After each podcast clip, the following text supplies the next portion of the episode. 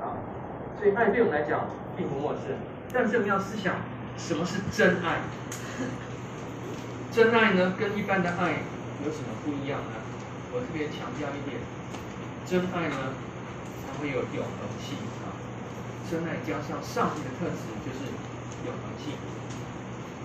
好，那在我们分享之前呢，我想先请大家看一个，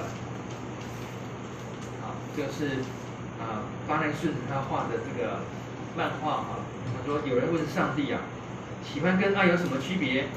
上帝就指一指这个孩子说呢，他站在这个花的面前，然后呢欣赏花的美丽啊，然后呢不由得呢他伸出手就把花摘下来了。上帝说呢，这是什么？喜欢，喜欢。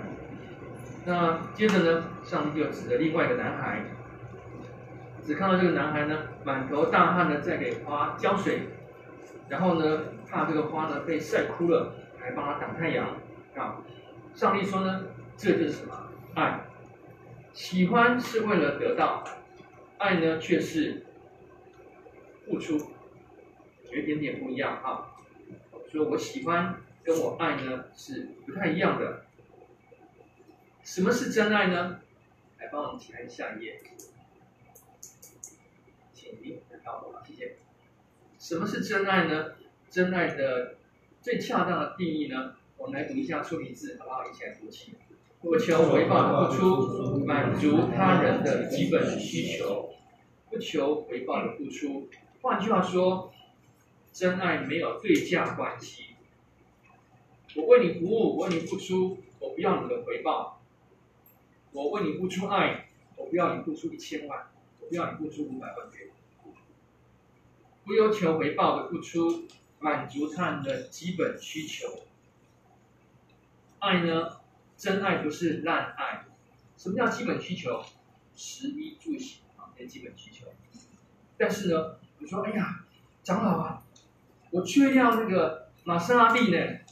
沙地，啊，沙地是我们的基本需求吗？当然不是了，啊，可能一辆摩卡就不错了，啊，我就买到买到玛莎拉蒂，那不是基本需求。所以请注意，爱有它的规范，不是漫无止境，啊，不是滥爱。好，耶稣呢是真爱品格的最好榜样，他是创造的主宰，却为了爱世人而降生成为人的样子，又为了爱世人。救赎世人，他被人钉死在十字架上，这是真爱具体的表现。他不求回报，他是神的儿子，却死在十字架上，而且是以叛国罪的名义被钉死的。耶稣，他满足人的基本需求，什么需求？永恒的生命，人都需要被救赎。我们的基本需求是从。罪的诠释当中出来，我们的基本需求是和上帝永恒的国度有份，这是每一个人的基本需求。很可惜啊，很多人不认为，不认为是基本需求。啊，长老，你跟我讲什么上帝的国度啊？那个我感受不到。我现在要的是，要是工作啊！我在疫情当中，我已经放无薪假放几个月了，我需要就是工作。对，我们需要，没有错。这是现在需要。有一天疫情过去，啊，经济在往上了，啊，恢复的时候呢，我们会有工作。但是永生呢，神的国度呢，我们现在不掌握、不把握，将来不一定有机会。所以求神帮助我们，可以有永恒的眼光、永恒的智慧。那真爱的品格，它的反面呢是冷漠。真爱的反面不是恨。真爱的反面是冷漠。你看到一个人，他真的需要帮助，我们确实在嘴巴上说啊，愿你平安，这就是冷漠。刚讲过，爱会有行动，真爱会不会有行动？更有行动。真爱绝对不是在嘴巴上。求神帮助我们，我们爱我们的太太有没有行动？爱我们的丈夫有没有行动？爱我们的小孩子、子女有没有行动？有的，一定有的。求神帮助我们，没有行动我们就是冷漠，这是真爱的反面是冷漠啊。随便你啦。呃，孩子呢，呃，让你很失望，然后呢，他跟你说啊，这个妈，我要出去啊。你想他出去会有什么好事呢？一定又是跟狐群狗党在一起，要不做那个坏事，要不做这个坏事？你连你要回应都懒得回应了，对不对？这种冷漠。啊，好心跟你出门说我要走了，一句话都没有，或是你先生、你的太太，也许你对他很失望，不想回应了，懒得回应了，这是冷漠，这是爱的反面。真爱的辅助品格是智慧，让我们可以去分辨谁是真正需要我们爱的。啊，真爱的实际应用呢，就是在真爱里面我们讲真道，在真爱中我们来行事，在眼泪中责备，在眼泪中责备，不是在怒气中责备。我们常常是在怒气中怎么样拍桌打，不是，是在眼泪中责备。在忧伤当中责备，在真爱中，我们来挽回罪人。今天我们要从拿米跟路德的身上来学习真爱的功课。在第一章第一节说，当事师秉政的时候，国中遭遇饥荒。那士师秉政的特征是什么呢？我们请看一下你的圣经的右右边哈，士师记最后一章最后一节，这边就讲到了。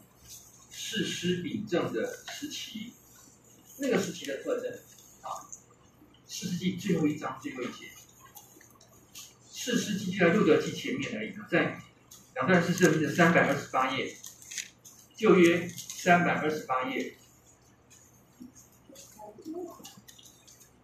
四世纪的二十一章二十五节啊，这是圣经对。叙述完的四世纪，对四世纪一个评论，就这个结论。好，我们现在读经。那时以色列中没有王，个人任意而行，个人任意而行，是四世纪的特征。我想干什么就干什么，管他长老怎么说，他，管他圣经怎么说，我高兴就好。这样，我想做什么就做什么。不祷告的，不寻求神的，连呃商量都不商量，我就这样做，就是任意而行。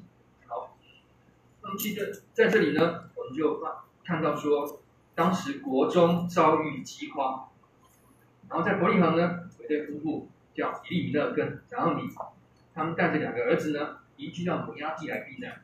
那呃这个。伯利恒呢，向来是被称为呃谷仓，因为它其实产很多的大麦、小麦，但偏偏呢遇到旱灾，很可能就是周期性的干旱，没有收成，呃，开始发生饥荒。怎么办？发生饥荒的时候呢，他们就以利米勒的爸爸带着太太拿俄米，还有两个儿子呢，就移居到摩押地区避难。摩押地对以色列来讲呢，是移民选项的最后一个选项。为什么呢？因为摩押人在以色列他们离开埃及的时候呢，摩押人屡次屡次的这个陷害以色列人，啊，让他们去拜偶像啊，用摩押美女呢来引诱以色列男丁啊拜偶像，惹神愤怒，然后呢降下灾难。所以摩押人呢，他们做了很多不好的事情。摩西在他的律法当中特别强调一点：摩押人永不得入耶和华的会。为什么？入耶和华的会是什么意思？就摩押人永远不得入以色列国籍。不管你对以色列有什么贡献，不让你入籍，就不让你入籍。入耶和华会呢，不单是入籍这么简单，甚至把他们在耶和华的恩典当中怎么样赶去。所以呢？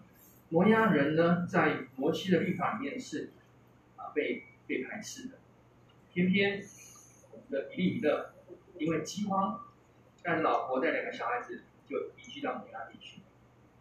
为什么做这个决定？我们不晓得。可能摩押正好有食物，摩押正好有工作机会。哦，在台湾失业，啊，就到一个有工作机会的地方去嘛，啊，管他那么多，啊，有饭吃再说啊，活下来再说。个人怎么样？任意而行，完全没有求告耶和华。好，那他们做决定之后呢，接二连三就啊，本来是暂居，后来呢，就为这两个儿子呢娶了某样女子为妻。那过程当中呢，长媳叫厄尔巴，次媳就叫路得。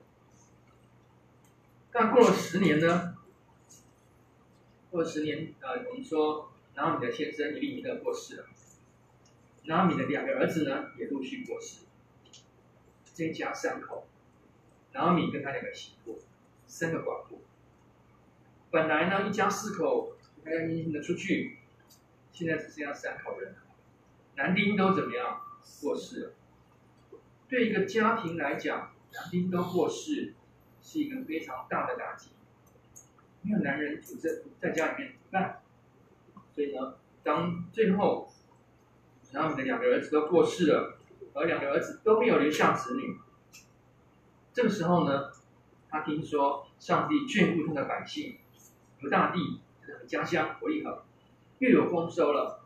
经过了十多年。他想说，那还是要回家吧，啊，他想回归伯利恒。那所以呢，在归回的过程当中呢，展现了拿米跟路德之间真正的这个婆媳的真爱，这可以成为你的典范。归回是拿米命运的转折点。他为了要躲避饥荒，我们用现在的话讲，啊，逃避失业潮。逃避这个灾难，逃避疫情啊，啊啊，这个躲到什么地方去嘛？躲到没有疫情的地方去，躲在有工作工作的地方去。经过很久很久之后呢，拿米他才发现啊，该回家了，因为他在这里呢，先生也过世了，两个孩子也过世了，这实在是很悲惨啊。说摩押地呢是他的伤心地啊。在摩押地不但没有翻身长荣啊，反而怎么样？男丁都死亡了。他决定要回家，回家是他命运的转折点。盼望你听了今天的信息，能够深深体会，回归，转向上帝，回到上帝的家，回到教会，会是你命运的转折点。首先，我们来看看啊，真爱是为了对方来设想。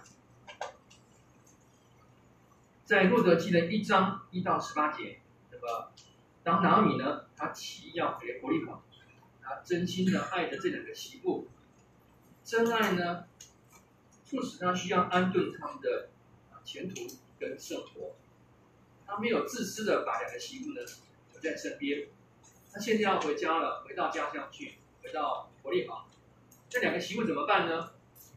啊，他就劝他们说，就回娘家去吧。回娘家呢，可以再嫁，好，祝福他们可以在新的夫家呢得享平安，啊，再过第二春。这么样做有什么风险没有？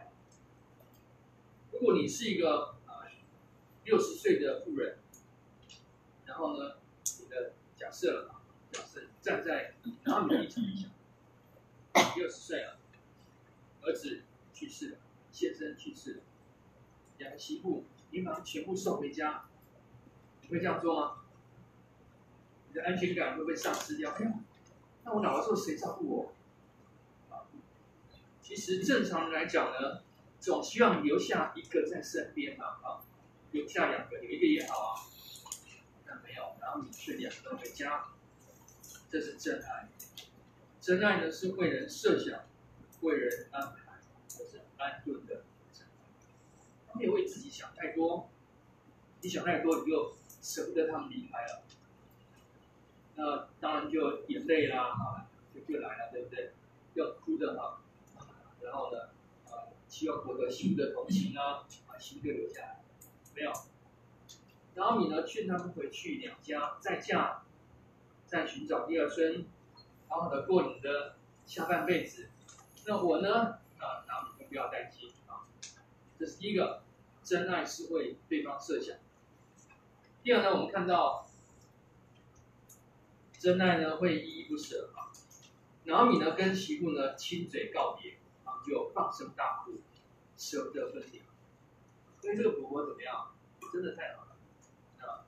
两个媳妇都说：“我们来读一下书里字，不然我们必与你一同回你本国去。”然后米呢怎么回答呢？来读一下书里字。我女儿呐，回去吧，为何要跟我去呢？还能生子做你们的丈夫吗？我女儿呐，回去吧，我年纪老迈，不能再有丈夫。如果说还有指望，今夜有丈夫可以生子，你们岂能等他们长大呢？你们岂能等着他们不嫁给别人呢？就是，然后你呢，啊，告诉两个媳妇，跟着我，没有明天。跟着我，前途暗淡，因为我没有办法再生儿子给你当丈夫。难道你们要像一辈子孤孤单单就这样过去吗？然后你呢，把前景讲得很清楚。这两个媳妇呢，就放声大哭，舍不得。真爱呢，是舍不得分离，只是不舍得真爱。第三个，我们看到真爱呢，不离不弃。之后呢，长媳俄珥巴呢，就跟婆婆亲嘴告亲嘴告别，但是路德呢，却舍不得这个婆婆。然后米说：“看呐、啊，你嫂子已经回她本国，回她所拜的神那里去了，你也跟着你嫂子回去吧，回去吧，回去吧，不要留下来，回去。”那路德怎么说呢？来回下路德的话，不离不弃，不要催我回去，不跟随你。你往哪里去，我也往哪里去。你在哪里住宿，我也在那里住宿。你的国就是我的国，你的神就是我的神。你在哪里死，我也在那里死，也葬在那里。除非死能使你我相离，不然愿耶和华重重的降罚于我。路德呢，他不愿意离开这个。啊，就是要跟在我的身边。他说呢，不要催我回去，你往哪里去，我也往哪里去。你在哪里住宿，我在哪里住宿。你的国就是我的国，你的神就是我的神。我完全接纳你。在哪里住，你在哪里住。你敬拜什么神，我敬拜什么神，我完全跟定你。你在哪里死？我也在那里死。这里路德已经把他的前途全部放在婆婆身上，就跟定婆婆了，也知道要葬在那里。除非死能使你我相比，不然愿耶和华重重的降罚于我。路德他毕竟是个外邦人，他就在上帝面前起了咒誓，发誓，我就跟定你了。要不然愿意啊，重重降罚于我。我们不能怪路德雷耶华起誓，但是呢，路德很慎重的讲这个话，是表明他经过深思熟虑，他不是感情用事，他是认定了要跟定婆婆。真爱呢是一生一世永相随。路德表明他对婆婆的真爱，他的真爱宣言就是你的国。就是我的佛，你的神就是我的神，你在哪里死，我也在那里死。他不止在这个时候，在落魄、最落难的时候跟着婆婆，到后面我们看到，啊，他已经啊嫁进一个很有钱的人家，他是带着婆婆嫁过去的，特别他是不离不弃啊。然后你呢？为人设想、为人安顿的真爱，而路德呢，必定心志一生相随的真爱，都是我们真爱的典范。我们看到这样身上有这样的特质，我们可以想想我们自己，我们也盼盼望爱我们的人怎么样不离不弃，我们也盼望爱我们的人呢，常常为我们设想，对不对？对吗？然后呢，呃，但是你希望别人怎么样对你？先对别人啊，看看怎么样塑造这个真爱。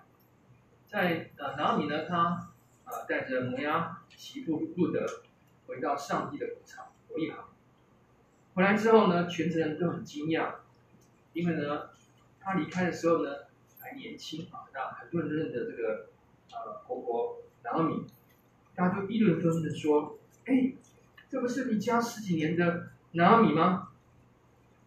拿俄米说呢：“不要再叫我叫我拿俄米，拿你在希伯来话里面是甜的意思，就像我们现在说，哎呀，小甜甜，小甜甜啊，这个意思。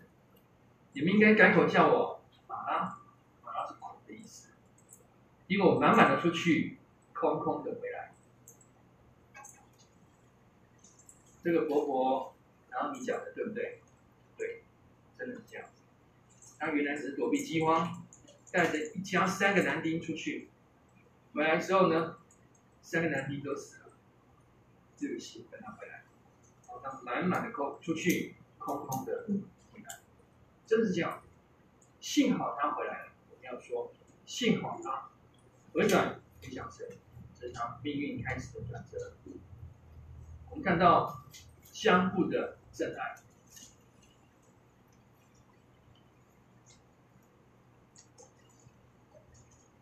拿俄米呢，带着我家媳妇路的回到伯利恒来定居，正是割大麦的时候。啊大麦呢是以色列这个地方的大麦，大概三到五月。割大麦，六月开始割小麦，那小麦割完之后呢，就是他们的秋天就雨季了。啊，他们秋天、冬天是雨季，我们台湾正好相反，我们的春天、夏天是雨季。那在以色列地呢，他们是啊，秋天、冬天是雨季。那正好是割大麦的时候，路得呢对拿米说呢：“容我往田间去，我蒙谁的恩，就在谁的身后拾取麦穗。”那。拿米呢，他已经离开离开国家十几年哈。虽然伯利恒被称为上帝的谷仓，但这两个寡妇呢，拿米跟路得，他没有任何的谋生能力，所以他们就按照摩西律法这个怜悯的条款，在摩西律法没有规定说、呃，任何人的田麦田要留下一个角落，不要去收割，给谁？给穷人，给乞丐去收割。我小时候。小时候我们住在这个长治那屏东的向阳巷里面，那时候向阳巷进去旁边都是稻田，我印象里面啊有这个习俗。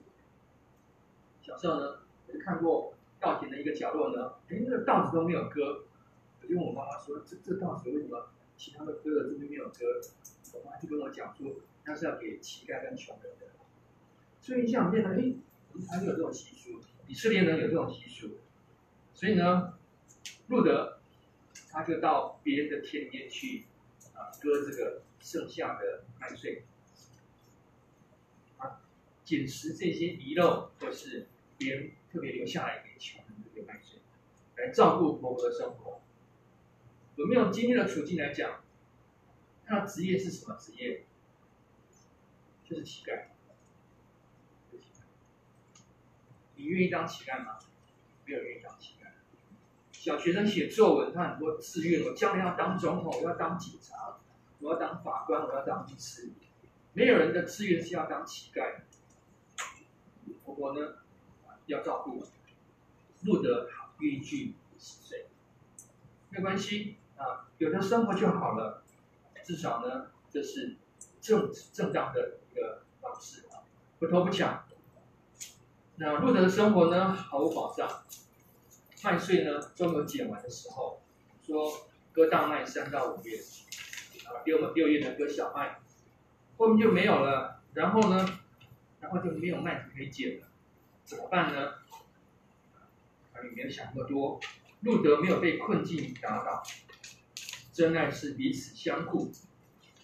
拿俄米回到了本乡，是路德的异乡。路德在异乡捡拾麦穗，照顾婆婆。这是相互的真爱，所以你刚刚想想看，路德他有没有想过他回来，呃，伯利恒，他要做什么工作？不知道，回去再说。到这边呢，哎，没有工作，没有工作就捡麦穗，麦穗捡完之后怎么办？弟兄姐妹，特别你站在一个姐妹立场想，你这边人生地不熟。婆婆呢离家已经十几年了，她以前认识的一些人呢，刚好都已经离开了，过世了。那没有人可以提供任何工作，一个女生单独在一个人生地不熟的地方，她要怎么生存？大家想想看，我们在抗战或在国共内战的时候，很多人逃亡或者逃命，从这个城市为了呃不让不让这个日本占领啊，不让简单讲就逃命逃亡。逃亡的过程你要靠什么生活？有钱人家。会靠着爷爷奶奶、爸爸妈妈给的珠宝啊，这个，呃，一个月就卖一颗，卖一颗这个，卖卖一个戒指，黄金戒指。那穷人怎么办？穷人怎么办？大家想想看，穷特别是逃难的单身女子怎么办？非常为难啊！想想看，站在路德的立场，这时候如果有个长期饭票出现最好。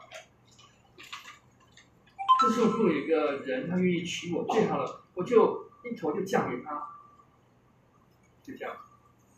如果没有没有人愿意娶我呢，我怎么生活呢？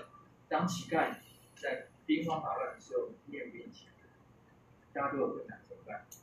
那可能就去卖卖身。我们要讲，这是个非常不容易的处境。路德呢，他很有信心，他也很有胆量，就跟着婆婆就。回来了，然后去十岁，照顾婆婆。那因为我要分享是他们啊相守的真爱。路德呢，正巧在我们的路德记里面呢有几个恰巧，我们看一下第二章的第三节，路德就十岁了，来到田间，在收割的人身后拾取麦穗，他。恰巧到了比利尼的本族的人波阿斯那块田里，恰巧。路德记当中呢有很多恰巧，大家不要以为恰巧，怎么怎么他和文哦不是，每一个恰巧的背后都是上帝的带领，都是上帝的感动。对上帝来讲，不怕多贺呀，没有什么恰巧的事情。都是上帝的带领，然后呢，就在这个时候呢，他来捡麦穗，正好到了这个呃瓜斯的麦穗。瓜斯他是他公公公公的亲族，我们从后面可以看到，波阿斯很可能是跟他公公婆婆同辈的人，是是他的长辈。他从早到晚呢就很勤奋的工作，捡那个麦穗。只要有人割了稻子，经过啊掉在地上的，他赶快捡起来，这是合法的啊。因为在摩西律法里规定呢，掉在地上的麦穗不可以捡，要给穷人来捡。他就不断的跟在这些啊割麦穗的后面，不断的捡这些麦穗。然后呢，啊路德呢，他也受到了波斯很特别的照顾。波斯对路德说：“不要往别人田里拾取麦穗。”也不要离开这里，要常与我使女好好在一起。使女是波斯的那个佣佣人啊，他付钱请的，你就跟他们在一起然后我的仆人呢，在那那块田收割，你就跟他们去。我已经吩咐仆人不可欺负你，你若渴了，就可以到器皿那里喝仆人打来的水。换句话说，波阿斯就把这个路德当做。自己人看待，你不要到别人的地方去见的，啊，就叫做见面见。波阿斯不但邀请路德跟他的工人一起吃饭，这是工人才有的福利啊。那不得不是工人，不得是坏人，来一起吃饭没关系。他特别交代仆人说什么呢？他就是在捆中拾取麦穗，你割下来的这个麦穗呢，已经捆起来了。就算他在捆里面捡麦穗，也容容许他，不可以羞辱他，反而要从捆里面抽出一些来，留在地上，任他拾取，不可斥下他。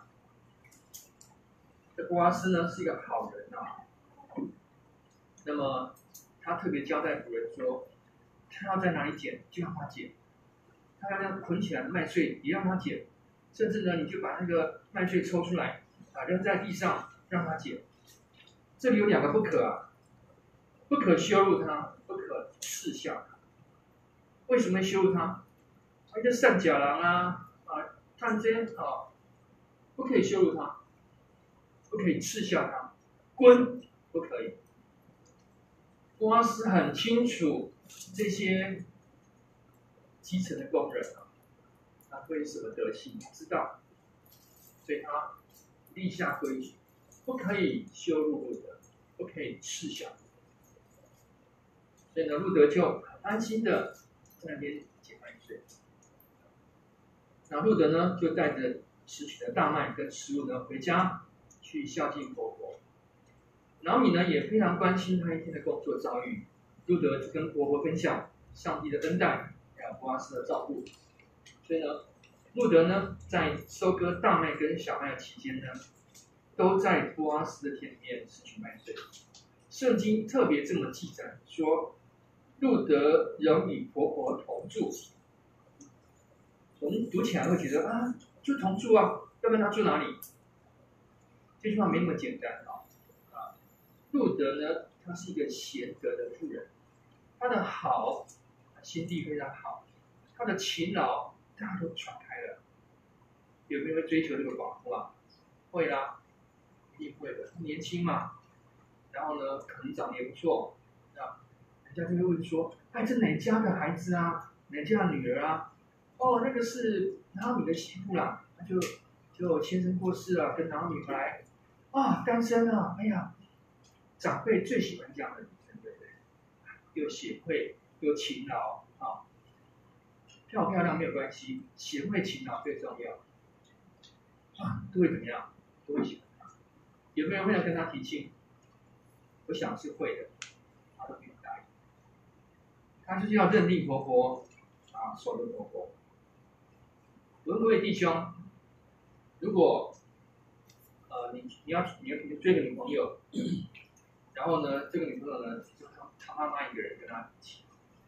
然后呢，我跟你说，啊、你要你要追求我可以哦，到时候我结婚一定要跟我妈妈一起住哦。那各位弟兄，你会答应吗？我会想说，哎，不要全是你啊，又不是娶你妈妈。那怎么跟你妈妈、婆婆黏那么紧呢？啊，你要不要？不用不用不用回答我，我是亲人，设身处地的站在当时的男丁的身份这样看。这个婆婆呢，这个路德呢，就是一定要拉着婆婆。好了，所以呢，他呢，路德仍与婆婆同住，啊，后来也好几个月了，还是单身。这是相守的真爱，他其实也落实了路德的真爱宣言，说。你往哪里去，我也往哪里去；你在哪里住宿，我也在哪里住宿。你的国就是我的国，你的神就是我的神。波阿斯对路德的善行，不但达到了助人的目的，同时兼顾了路德的尊严，是很棒的断啊！那我跟大家讲一个故事，这是发生发生在亚洲国家啊。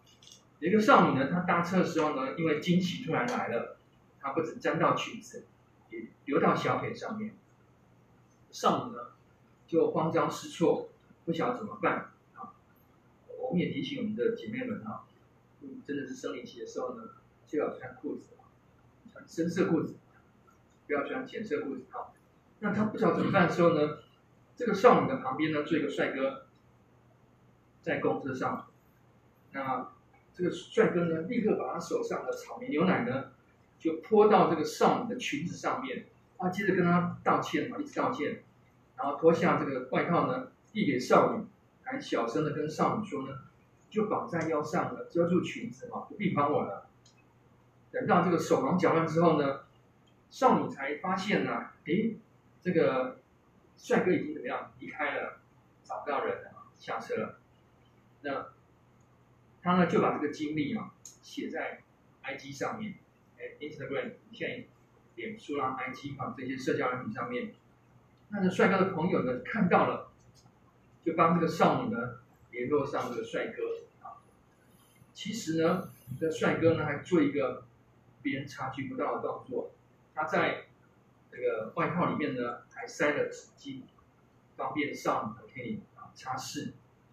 在整个助人的过程当中呢，帅哥在意的是减少这个少女的尴尬，说话很小声，动作很细腻，不要引起别人的注意，尽量帮这个少女呢遮住啊月经外溢的窘境。行善之后呢，他也不多话，就静静的离开了。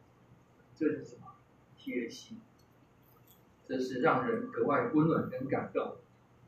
波阿斯的助人善行，就像一个帅哥一样，很贴心，让人温暖跟感动。路德知不知道呢？可能刚去，他还不那么清楚。他知道呢，尽量的减十万岁。好，第三个要分享的是互相成全的真爱。拿米呢，知道路德在波阿斯的田里呢，捡捡拾麦穗，而且得到他的照顾。那拿米呢，啊，真的爱路德，他常常为路德的终身大事呢，在那设想，要为他安排终身的依靠。这是互相成全的真爱。那当大麦割完了，小麦割完了。那他们在场上面呢，在晒这些麦子，要收收起来之前，要把它晒干，趁着雨季来之前。那这个晒干之后，一旦麦子收入仓库，就没有麦穗可以捡了。路德要看到波阿斯的机会就少很多了。他说没有麦了，都没有麦穗了，你要去人家田边干嘛？啊，波阿斯也不会去田边，对不对？所以呢，这个婆婆很有见识，把握最后一页。最后一页做什么呢？我们来读一下这个出自经文去。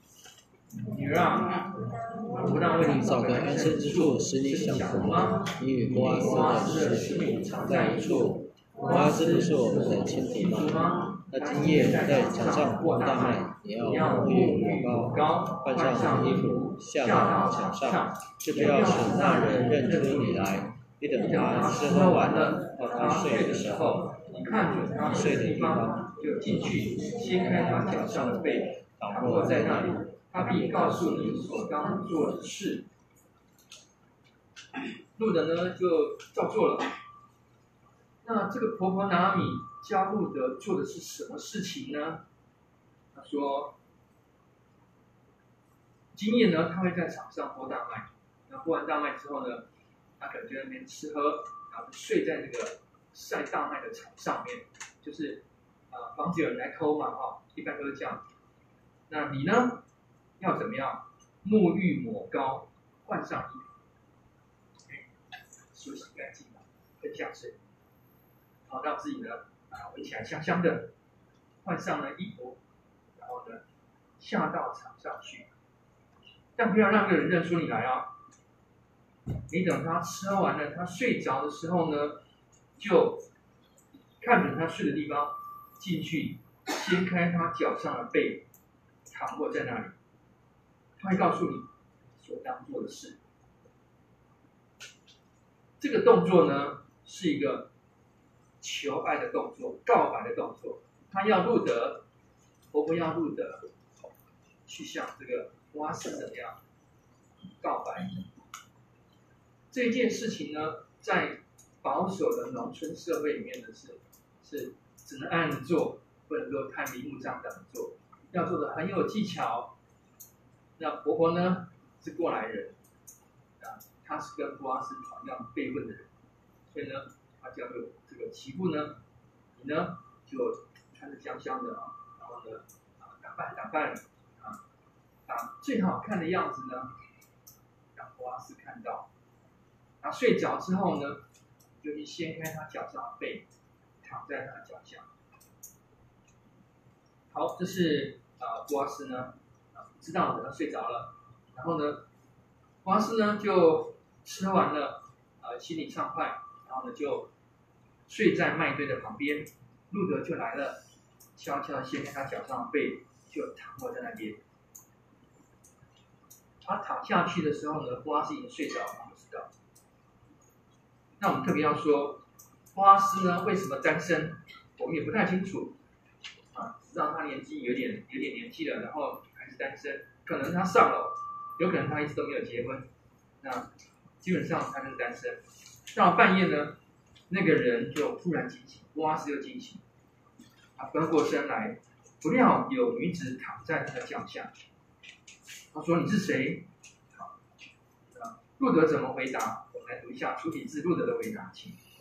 我是你的婢女路德。接着来，念我是你的。好，路德讲的话呢，非常有技巧。他说：“我是你的婢女路德。啊，求你用你的衣襟遮盖我。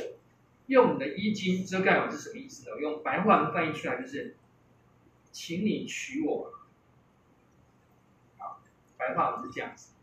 那这个委婉一点讲就是，请你用你的衣襟遮盖我，因为你是我一个致敬的亲属。那他是怎么回答呢？他说：“女儿啊，愿你蒙耶和华赐赐福，莫的恩比先前更大，因为少年人无论贫富你都没有跟从。女儿啊，现在不要惧怕，那么。”凡你所说的，我必照着行。不要害怕，那么说的我一定照着做。为什么婆婆要路德向一个他爸爸年纪的人告白呢？为什么不去暗示这个布拉斯？哎，我们家路德还单身啊，可以来追啊！啊，而且要路德去向一个啊，向布拉斯告白啊，很可能。布拉斯是一个行事谨慎的人。那你说你追追男怎么样？可是杀嘛，来追你呢，何成善呢？好，那路德呢就这样讲了。然后托阿斯呢，托阿斯对路德这几个月的观察啊，这个白天在看他十岁，这样相处下来呢，他对路德有充分的了解，他知道路德是一个好女好女人，贤德的妇人。他说：“你不要怕，那么啊，你所说的，我必照着行。”那路德呢，就跟他讲，小象呢躺到天亮，而且注意他们什么事都没有做啊，是这样躺着。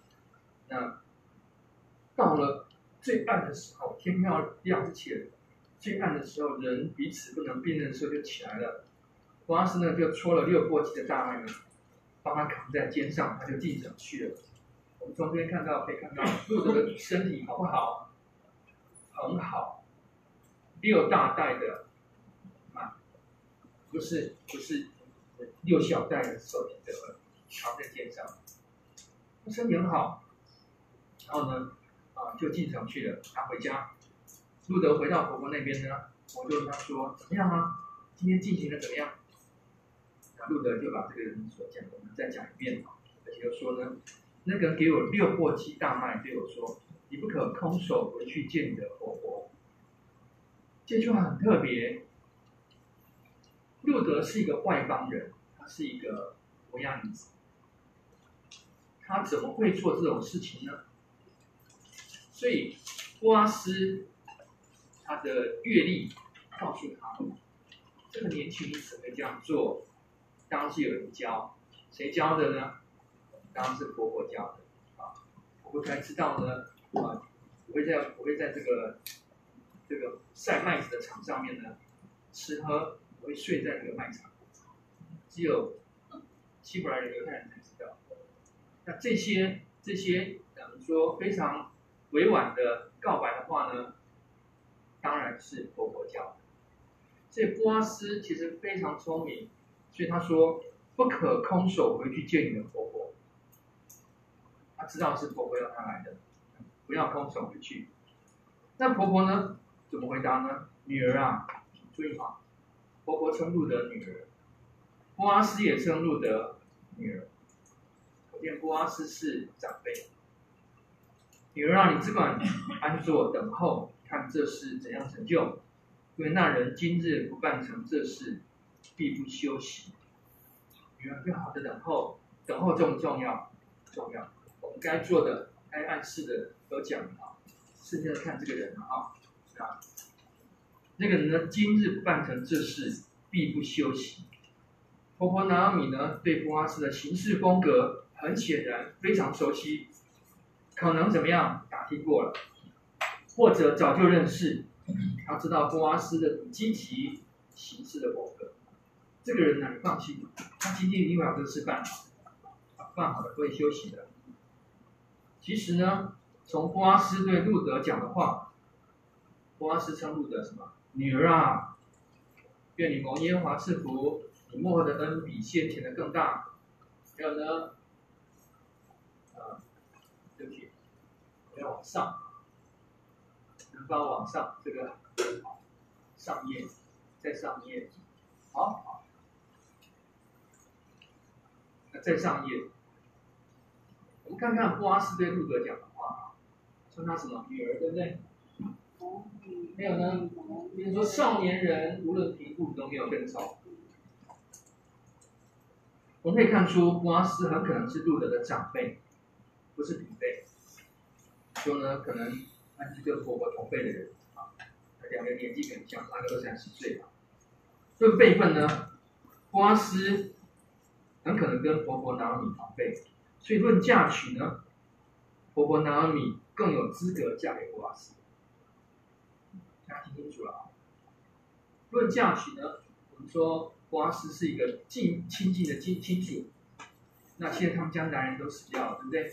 那又没有留下任何后代，所以按照以色列传统呢，这个至亲的亲属可以娶他们家的任何一个人，他可以娶拿俄米，他也可以娶路德。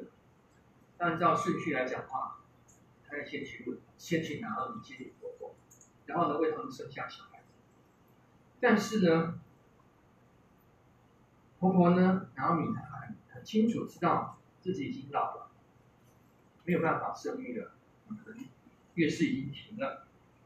那么媳妇路德呢，比自己更合适嫁给波阿斯，生下后代。在以色列传统里面是这样子，对路德来，对这个波阿斯来讲，他是他很有钱，那如果他假设他娶了这个路德，生下一个小孩子。那小孩子呢，是继承继承这个他先生路德先生的这个名字，而且呢，波阿斯要从他的产业里面呢分一份出来，给跟路德生了这个小孩子。换句话说，波阿斯如果他娶路德，那财产要割出去，割出去一份，那是给这个以利米勒家的，不是他家的哦。所以呢，如果他这么做，其实对于财产就有损失。但是呢，对婆婆来讲呢，她想说路德比自己呢更合适，就毫无保留的把这个机会给了媳妇路德，成就了成为美男的妇女恋。但是呢，这个过程却是低调到连路德都没有察觉，彼此成就，但是呢，路德完全没有察觉。当婆婆教她这么做，她就顺服了。她没有想到婆婆是会经过深思熟虑啊，放弃自己的机会，把这个机会让给路德。啊，呃，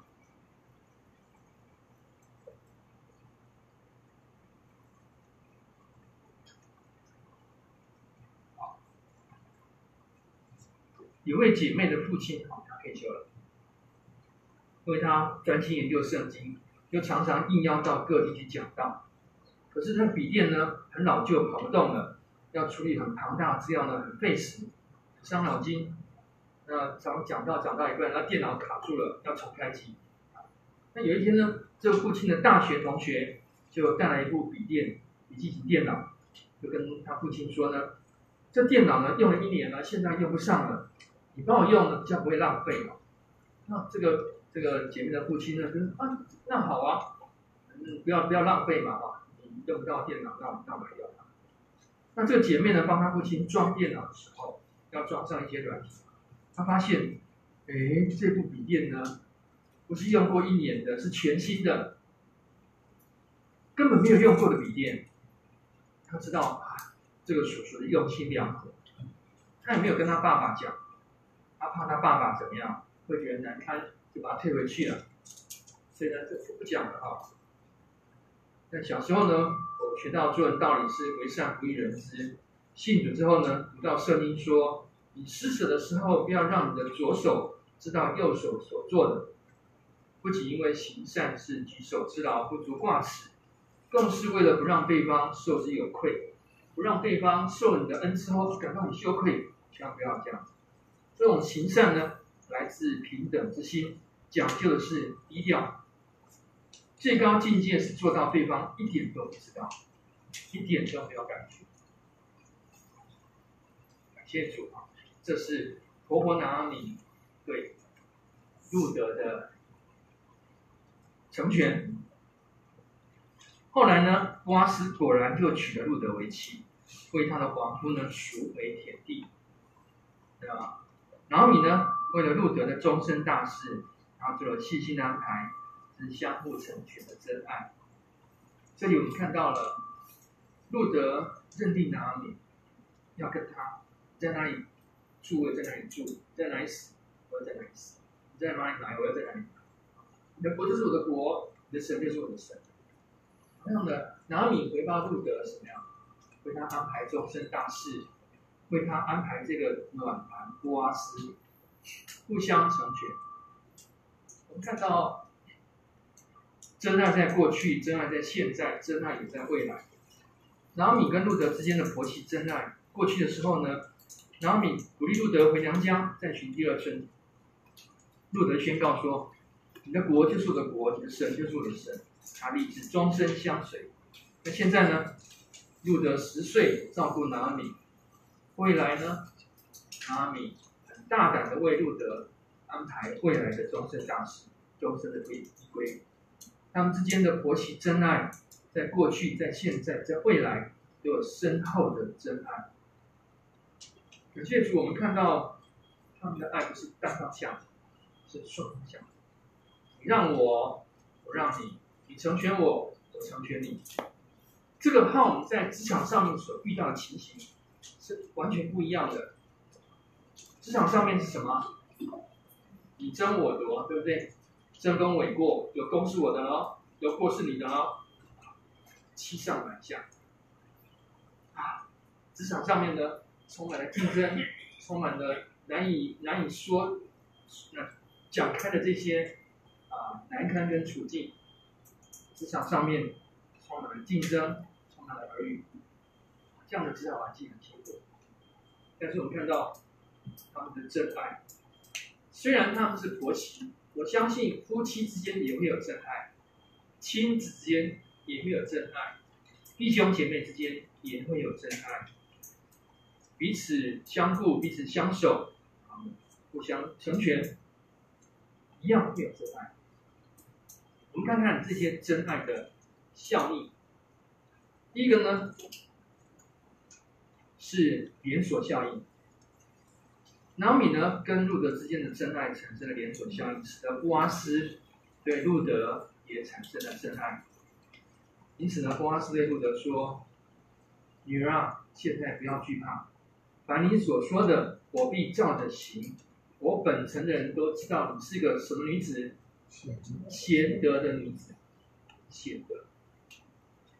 这边不是说，那我本城人都知道你是个美丽的女子，本城人都知道你是个辣妹，没有？